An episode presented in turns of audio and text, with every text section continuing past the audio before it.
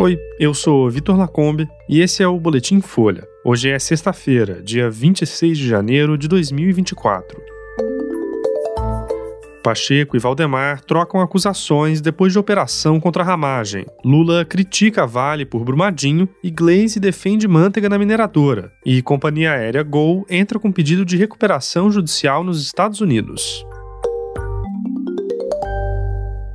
O presidente do Senado, Rodrigo Pacheco, reagiu à declaração dada pelo presidente do PL, Valdemar Costa Neto, que o chamou de frouxo diante da operação da Polícia Federal de ontem, que mirou Alexandre Ramagem. Ramagem foi chefe da ABIN, a Agência Brasileira de Inteligência, no governo de Jair Bolsonaro, é deputado federal e pré-candidato do PL à Prefeitura do Rio de Janeiro na eleição desse ano. Ele virou alvo da PF por suspeita de envolvimento no uso do software espião First Mile pela ABIN em espionagens ilegais. A operação da PF foi autorizada pelo ministro do STF, Alexandre de Moraes. Numa entrevista à Globo News, Ramagem disse que nunca teve acesso às senhas de sistemas de monitoramento para espionar qualquer pessoa. Valdemar afirmou que a operação é fruto de perseguição de Moraes contra Bolsonaro e que Ramagem só está sendo investigado porque agora é pré-candidato a prefeito. O presidente do PL ainda reclamou de Pacheco, do PSD, e disse que o presidente do Congresso não defende a Câmara nem o Senado e que ele já deveria ter feito o impeachment de Moraes. Em uma nota, Pacheco respondeu que Valdemar passa pano para o STF quando trata do tema nos bastidores e que é difícil manter algum tipo de diálogo com quem faz da política um exercício único para ampliar e obter ganhos com o fundo eleitoral.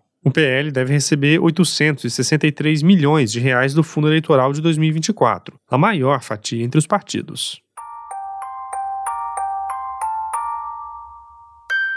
O presidente Lula criticou ontem a atuação da mineradora Vale depois da tragédia de Brumadinho, que matou 270 pessoas há cinco anos. Em uma rede social, ele disse que, abre aspas, hoje faz cinco anos do crime que deixou Brumadinho debaixo de lama, tirando vidas e destruindo o meio ambiente. Cinco anos e a Vale nada fez para reparar a destruição causada. Fecha aspas. A Vale foi procurada, mas não quis comentar as declarações de Lula. As falas do presidente vêm em meio a uma ofensiva do governo para tentar emplacar o ex-ministro da Fazenda Guido Mantega no comando da empresa, que hoje é privada. A presidente do PT, Gleisi Hoffmann, foi às redes sociais para reforçar a pressão, chamando o ex-ministro de um dos brasileiros mais injustiçados da nossa época. Glaze fazia referência à Operação Lava Jato, que investigou e chegou a prender Manteiga pela atuação no Conselho da Petrobras. Lula quer colocar Manteiga no cargo como uma forma de retribuir os serviços prestados pelo ex-ministro, que comandou a Fazenda de 2006 a 2015. A decisão final sobre o novo presidente é do Conselho de Administração, composto por 13 membros, a maior parte deles independentes. Dois são indicados pelo Fundo de Previdência dos Funcionários do Banco do Brasil e um pelos trabalhadores da Vale. O governo não tem participação.